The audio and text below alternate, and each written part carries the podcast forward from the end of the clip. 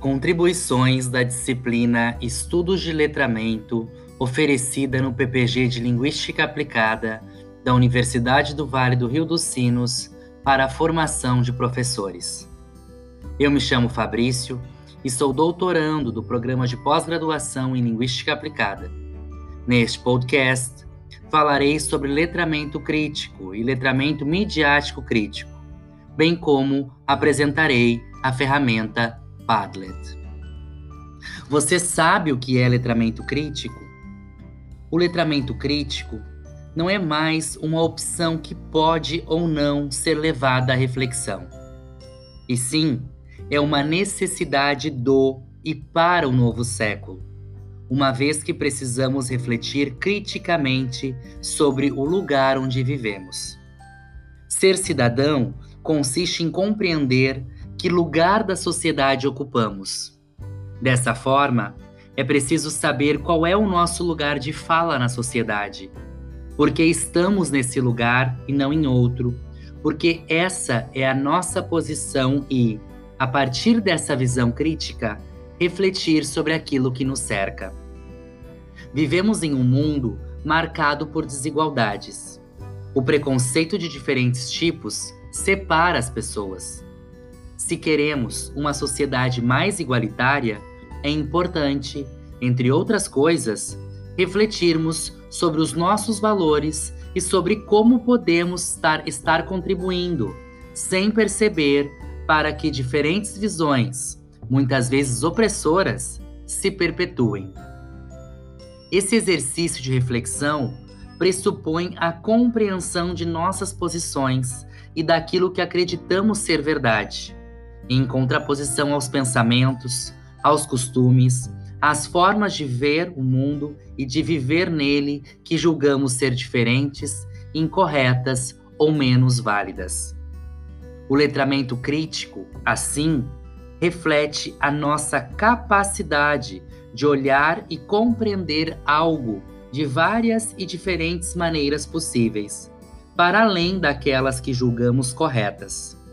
É por isso a nossa capacidade de olhar o todo, o mundo, as pessoas e as situações a partir de outros pontos de vista que não só o nosso. O letramento crítico, como já dizia Freire, envolve a leitura da palavra e do mundo de forma menos ingênua e mais distante do senso comum.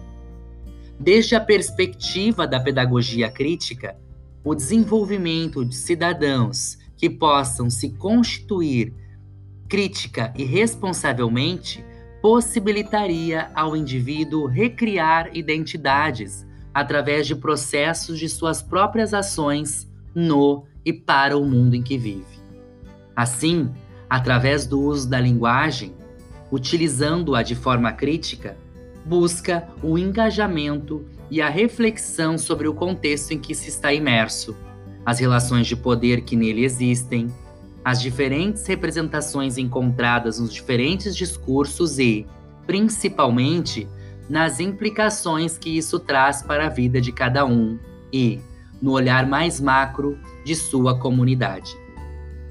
É uma prática que pressupõe constantes questionamentos. Por que as coisas são desta maneira? O que me leva a pensar o que penso da forma que penso? Quem está sendo beneficiado e quem está sendo excluído a partir daquilo que penso, digo e faço? O letramento crítico nos leva a questionar sistemas sociais e determinados modelos que são aceitos pelo senso comum, silenciando a grande diversidade social existente na atualidade. E o que é, então, letramento midiático crítico? Partindo dessa reflexão sobre o letramento crítico e considerando o crescente avanço do uso das tecnologias no mundo, é impossível pensar em uma sociedade que não usufrua e não participe ativamente de sites e redes sociais de qualquer natureza, pois, como muito bem sabemos, vivemos em uma sociedade extremamente conectada. O letramento crítico, dessa forma, inclui a nossa habilidade de identificar os diferentes tipos de mídia que hoje circulam na esfera do digital e também interpretar todas as informações e mensagens que são enviadas por essas mídias, fazendo, claro, uma análise reflexiva sobre tudo o que encontramos. Isso inclui textos que circulam nas mais diferentes esferas midiáticas, vídeos, propagandas, memes, entre infinitas outras informações que estão a um clique dos nossos olhos. Uma abordagem midiática crítica não requer que apenas aprendamos com a mídia. É necessário mais do que isso. É necessário resistir e refletir a manipulação, muitas vezes imposta de forma desvirtuada. É preciso, assim, desenvolver formas de criticar e refletir sobre essas manipulações e os diferentes tipos de discursos encontrados nesses ambientes. É preciso sempre enxergar o todo e usar as informações de maneira construtiva, buscando a todo instante pela equidade e justiça social. Ficou claro para você o que é letramento crítico e letramento midiático crítico? O que achas de fazer um mural virtual utilizando a ferramenta Padlet para organizar as informações aqui apresentadas? Você conhece essa ferramenta? Ainda não? Deixe-me te apresentar. Padlet é uma ferramenta online que permite criar murais virtuais explorando as diversas modalidades de linguagem: textos, fotos, sons, vídeos, possibilitando dif diferentes modificações de layout da forma que se escolher.